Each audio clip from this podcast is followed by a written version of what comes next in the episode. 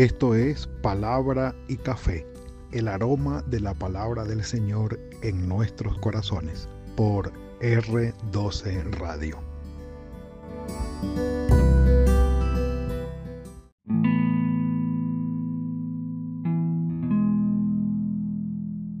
Señor, que tu amor y tu gracia me alejen de pecar que tu amor y tu gracia me alejen de pecar. Es una excelente petición que nace de la experiencia, mis amados, de ver el desempeño, la historia, los relatos, las eh, situaciones y las circunstancias que rodearon y definieron el reinado de Jeroboam II. ¿Cómo así, pastor Jeroboam II? Sí, señor, Jeroboam II. Si vamos un poco a la lista y revisamos la, lista de los, de los reyes, ustedes saben que estamos en Israel, estamos en el reino del norte de las diez tribus. Vamos a seguir con ellos hasta el final. Jeroboam I fue el primer rey que reinó en Israel, es decir, en el reino del norte. Roboam, hijo de Salomón, reinó en Judá y Benjamín, abajo en Judá.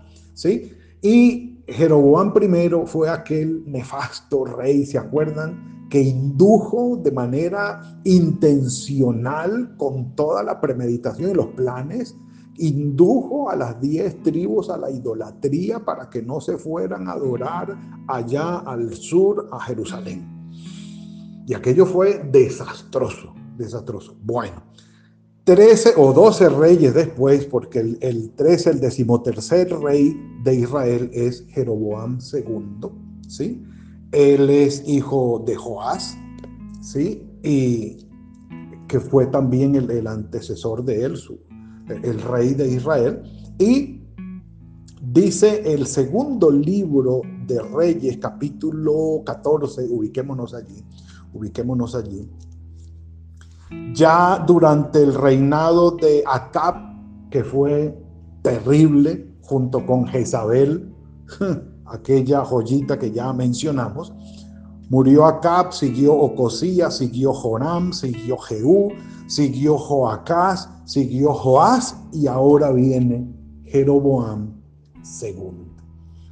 Ya murió Eliseo, como profeta. Eh, estamos hablando que entre Acab, entre el rey Acab y el y el rey Joram y los que siguieron, eh, reinó, no, reinó, no, profetizaron Elías y Eliseo. Son, digámoslo así, profetas preliterarios o no escribientes, eh, por cuanto no guardamos registro de sus libros, pero estamos hablando de que los reyes del, reino del norte y del sur empezaron a gobernar, pero también los profetas empezaron a dar sus mensajes. Sobre todo en el reino del norte, que empezó mal, siguió mal y terminó mal. Mal. Llegamos a Jeroboam II. ¿Por qué mencionar a Jeroboam II? Estamos hablando del 783 al 743 antes de Cristo. Estamos hablando de prácticamente la primera mitad del siglo VIII. Porque el siglo VIII fue un siglo muy importante en la historia de Israel. Sobre todo la parte del norte. Mire, vamos a leer. Vamos a leer. En el año 15 de Amasías, rey de Joás, pero de Judá, estamos hablando del sur, dice, comenzó a reinar Jeroboam, este es Jeroboam II, hijo de Joás, ya lo dijimos, en Samaria sobre Israel. Estamos ubicados. Eh, normalmente el escritor sagrado va a ir eh, mencionando y ubicando sobre todo los, eh, los gobiernos, los periodos de reinado comparado con el reino del sur, si es del norte, o con el reino del norte, si es del sur. Quiénes estaban en el sur y cuántos años llevaba cuando comenzó este a reinar, y quién estaba en el otro lado, en el norte, cuando este comenzó a reinar en el sur, y cuántos años llevaba este otro, como para ir ubicando a los lectores. Pero lamentablemente todo esto se cierra es a la historia de Israel no habla tanto de la comparación de estos años, de estos periodos y de estos reyes con la historia universal. Va a haber ya otros investigadores, biblistas, y, sí, que van, y, sí, científicos que van a investigar sobre esta parte. ¿Cuál era, digamos, la relación de Israel, la historia de Israel con la historia universal o los países eh, los pueblos que los rodeaban, por ejemplo, eh, que resaltan Egipto, Babilonia y en este caso Asiria, que fueron imperios, que fueron imperios, y la relación que tuvieron con Israel, entonces más o menos de allí viene la fechación, los datos históricos, la parte arqueológica, y bueno, son términos técnicos, pero para decirles que siempre se va a, relacionar esto. Entonces, dice, reinó 41 años, más o menos 40 años para redondear el asunto, pero versículo 24, capítulo 14 del segundo libro de Reyes, hizo lo malo ante los ojos del Señor, pues no se apartó de los pecados de Jeroboán, primero, de Jeroboán, el hijo de Nabat, el que hizo pecar a Israel. Miren la referencia, miren la referencia. ¿Eh? No se apartó de esos pecados, de los pecados de Jeroboam primero, de una vez lo conectan con el primero de ellos, hijo de Nabat, el que hizo pecar a Israel. Y aquí sí vale la pena una reflexión. No sé si usted lo ha hecho, yo sí, y ha sido edificante. ¿Cuáles de los pecados de los padres repiten los hijos? ¿Cuáles de los pecados que cometieron los papás, los abuelos o los bisabuelos se ven reflejados en los hijos, en los nietos y en los bisnietos? Y es interesante ver cadenas de pecado que se van repitiendo generación tras generación. Y es interesante lo que el escritor sagrado dice aquí. Jeroboam II ¿sí? Trece reyes después del primero que, ¿sí? Está repitiendo exactamente los mismos pecados de aquel. Y aunque Jeroboam primero no fue su papá, ¿sí? Podemos decir, bueno, tampoco Joás, que fue el anterior, fue un rey bueno. Que es el punto de la reflexión. Cuando los hijos repiten los pecados de sus padres o de sus abuelos y no somos capaces de romper con esas cadenas de pecado. Punto importante para reflexionar y decir cuáles pensar, cuáles de mis pecados, de mis inclinaciones, de mis defectos, en todo lo que tiene que ver con mi ser como tal, provienen o estoy repitiendo de mis ancestros, de mis viejos, de mis antepasados. Eso es importante porque vale la pena mejorar. También, obviamente, que no he repetido, que he mejorado, eh, que he cambiado drásticamente o que es lo diametralmente opuesto que tengo yo a lo que tenían eh, mis padres. El gran problema sería que se ve aquí y sobre todo se va a ver en, en Judá. Ya iremos a la historia de Judá, estamos en Israel. Es cuando el papá fue un buen tipo y el hijo fue un desastre, que no pudo repetir las bondades de su padre, no las pudo repetir. Y bueno, todo esto de las cuestiones de herencias y de, pecados, de defectos que cargamos eh, fruto de nuestros padres, pues si vamos a retroceder llegaríamos hasta Adán y no es el punto sino poder identificarlo inmediatamente anterior y tomar decisiones al respecto. Pero eh, hizo lo malo, dice el escritor sagrado Jeroboam, segundo, eh, igual que porque no se apartó de los pecados de aquel Jeroboam primero. Pero miren el 25 cómo cambia el relato. Pónganle cuidado, pónganle cuidado al 25. Jeroboam II restauró los límites de Israel desde la entrada de Amad arriba en el norte hasta el mar muerto, que es el mar de Arabá conforme a la palabra del Señor Dios de Israel, la cual había él anunciado por medio de su siervo, el profeta Jonás, hijo de Amitai, profeta que fue de Gad Efer. ¿Cómo les parece este punto? Jeroboam II tuvo la oportunidad de expandir los límites de Israel casi igual o igual que los límites de David, cuando gobernó David sobre todo las doce tribus, el reino no se había dividido. Expandió tanto porque tenía Jeroboam II unas políticas expansionistas y logró llegar hasta el norte y se describe aquí, pero esa expansión fue una bendición del Señor. Políticamente hablando, ¿por qué lo pudo hacer? Porque Asiria que era el imperio de turno, estaba débil, estaba por, por arriba en las estepas en Rusia, porque estaba muy debilitado el imperio y estaban ocupados allá arriba en el norte defendiendo, reconquistando y tal y tal.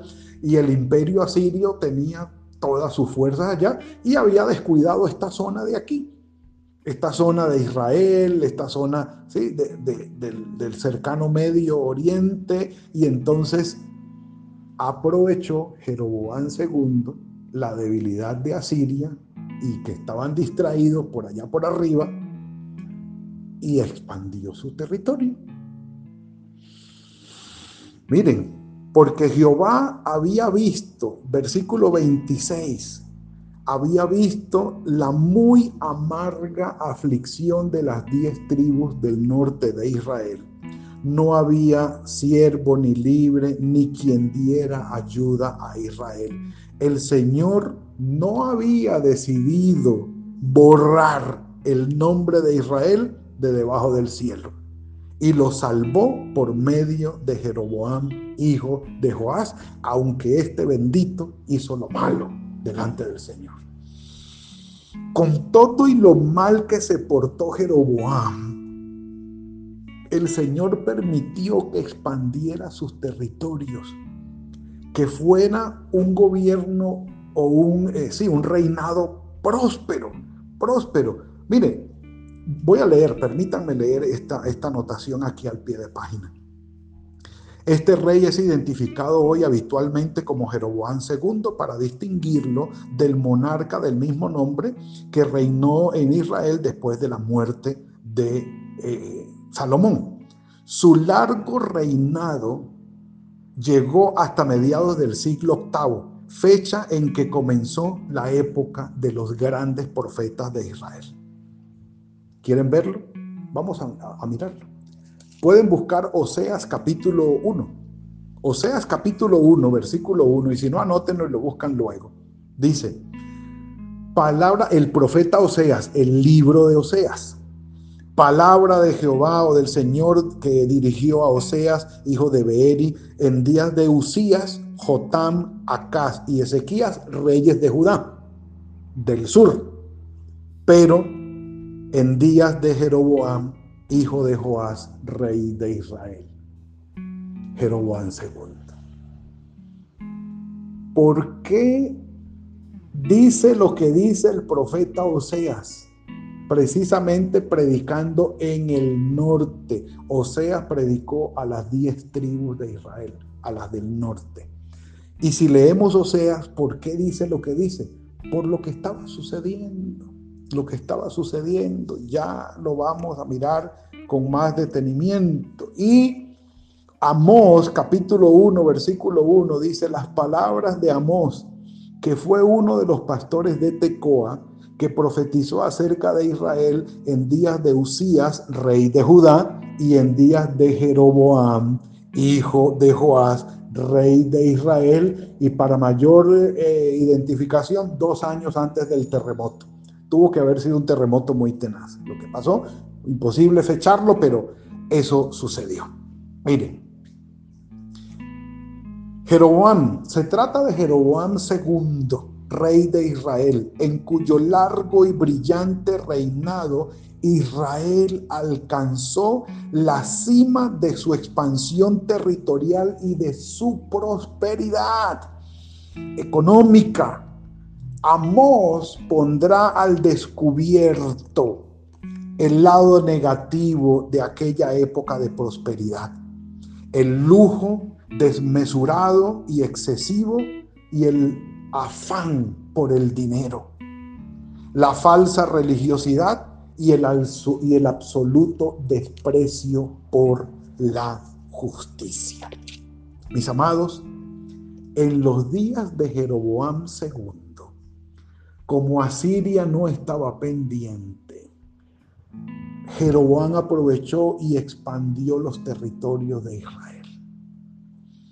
Aparte de eso, los comercios que venían del norte, bien sea de Asiria, de Siria o, de, aún desde Babilonia con Egipto, que eran grandes negociantes, esa tenía el paso obligatorio, era Israel. Y el reino del norte tenía dos rutas en las cuales puso peaje, cobraba impuestos a todos los que pasaban en las caravanas. Era un lugar de descanso, era un lugar de reposo. Allí reposaban las caravanas, llegaban, hacían negocios, tenían que pasar por allí. Si venían de Egipto e iban para Siria o Asiria o iban para Babilonia, tenían que pasar por Israel. Y si de allá venían para Egipto a negociar, igual tenían que pasar por Israel. La prosperidad fue algo impresionante. Israel las diez tribus del norte literalmente se llenaron de plata, se llenaron de dinero. Había en abundancia, pero los profetas van a reclamar y a denunciar lo siguiente. El hecho de que haya dinero y haya prosperidad no significa que eso es por la bendición de Dios. Porque el pueblo se volvió corrupto junto con sus sacerdotes y sus jueces.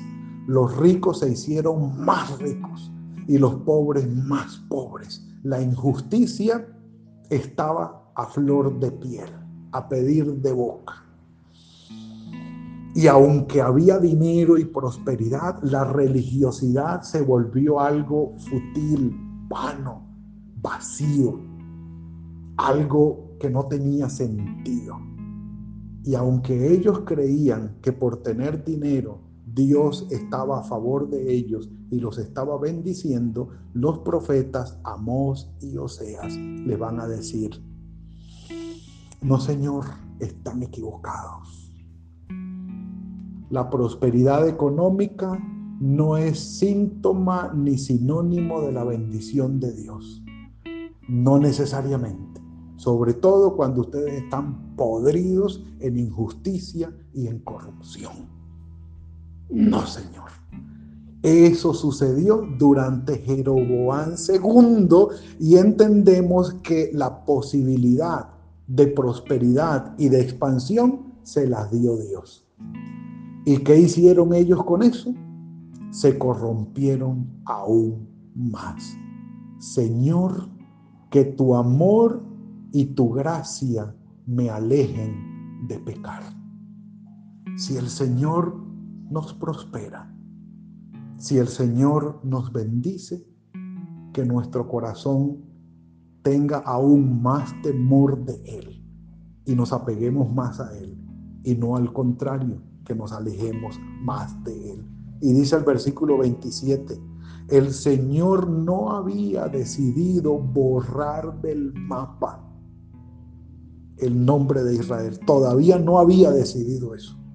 Y lo salvó por medio de Jeroboam II. Pero el Señor les dio la bendición de la expansión, de la prosperidad económica, de tener un buen reino, próspero económicamente, pero ellos no reconocieron la bendición de Dios. Y aumentaron su pecado, su corrupción, su religiosidad vacía, su vida banal, Y lamentablemente, lo que el escritor sagrado da a entender aquí, el Señor no había decidido todavía borrar el nombre de Israel de debajo del cielo, quiere decir que después sí lo decidió. Los demás hechos de Jeroboam y todo lo que hizo, su valentía, todas las guerras que hizo y cómo restituyó el dominio de Israel a Damasco. Es decir, Siria quedó bajo el dominio de Israel. Amad, mucho más arriba, ¿sí? Y dice, eh, a ver, leo, me, ok, Damasco y Amad, que habían pertenecido antes a Judá. Dice, ¿no está todo esto escrito en las crónicas de los reyes de Israel? Jeroboam durmió con sus padres, los reyes de Israel, y en su lugar reinó Zacarías, su hijo. El siglo octavo en el norte de Israel, en las tribus de Israel, en las diez tribus, es un siglo importantísimo. Prosperidad, bendición, abundancia, pero también pecado, corrupción y desgracia. Creían que les iba bien y los profetas Amós y Oseas les, va les van a decir, no, ustedes no están bien, porque han aprovechado la bendición de Dios para ser corruptos y para aumentar su pecado. Romanos capítulo 6, les pido que si pueden buscar eso y concluimos con esta parte. Romanos capítulo 6 lo dice de la siguiente manera. El versículo, el capítulo 5 de Romanos, versículo 20, la nueva traducción viviente dice de ese versículo, la ley de Dios fue entregada para que toda la gente se diera cuenta de la magnitud de su pecado. Pero mientras más pecaba la gente, más abundaba la gracia maravillosa de Dios. La famosa frase, cuando el pecado creció, la gracia sobreabundó. Eso lo dice Romanos capítulo 5, versículo 20, es Pablo quien lo escribe. Y el capítulo 6, versículo 1 y 2 dice, ¿qué pues diremos? ¿Perseveraremos entonces en el pecado para que la gracia abunde? En ninguna manera. Porque los que hemos pecado, los que hemos muerto al pecado, ¿cómo viviremos aún en él? Nosotros no podemos darnos el lujo que se dio Jeroboam II y el pueblo de Israel, las diez tribus del norte de Israel. Cuando Dios los bendijo, cuando Dios amplió los territorios, les dio esa posibilidad y esa bendición, fue cuando más pecado hubo en Israel. Idolatría, maldad, injusticia, maltrato y alejamiento del Señor. Una religiosidad vacía y sin propósito. Cuando más Dios los bendijo, más se alejaron de Él. Usar las bendiciones del Señor para alejarnos de Él no es buena idea. Por lo menos no viene de un corazón que realmente honra y bendice al Señor. Esto vino a sufrir sus consecuencias porque esa fue la cima a la que llegó Israel. De Jeroboam II y la prosperidad de las diez tribus de Israel, junto con su corrupción y su idolatría y su injusticia, de ahí en adelante lo que vendría es la debacle. Ya hablaremos de ello porque pronto se acercaría el final final de las diez tribus de Israel. Señor, que tu amor y tu gracia me alejen de pecar. Que la presencia de Dios en nuestros corazones, que el perdón y la gracia de nuestro Señor Jesucristo, que la salvación que Él nos ha otorgado, en vez de empujarnos a pecar más, nos haga sensibles a Él y nuestras vidas se alejen del pecado y honremos más al Señor. La historia continúa no continúa para bien, pero nos va a llevar hacia el final, hacia un final que fue predicho por el Señor, predicado por los profetas. Yo creo que hoy debemos reflexionar al respecto. Las bendiciones del Señor no se detienen, pero que nuestras vidas estén más cerca de Él y más lejos del pecado. Señor, que tu amor y tu gracia me alejen del pecar. Padre, gracias por este hermoso mensaje que nos has dejado hoy. Tu historia, Señor, la intervención tuya en la historia de la humanidad, que es tu historia en el pueblo de Israel, nos habla, nos desafía nos llena nuestro corazón de tu palabra en el poder de tu Espíritu Santo por la obra de tu Hijo Jesucristo en la cruz. Bendito sea tu nombre, Señor. Guíanos, Padre, y que al recibir tus bondades, tus bendiciones, nuestros corazones se inclinen a honrarte cada día más. Gracias por lo que haces en nosotros. Estamos en tus manos, Señor. Entregamos delante de ti este día. Dirígenos en todo lo que vamos a hacer en el poder de tu Espíritu y que tu misericordia nos cobije. Gracias por lo que tienes preparado para nosotros. En el nombre de tu Hijo Jesucristo. Amén y amén.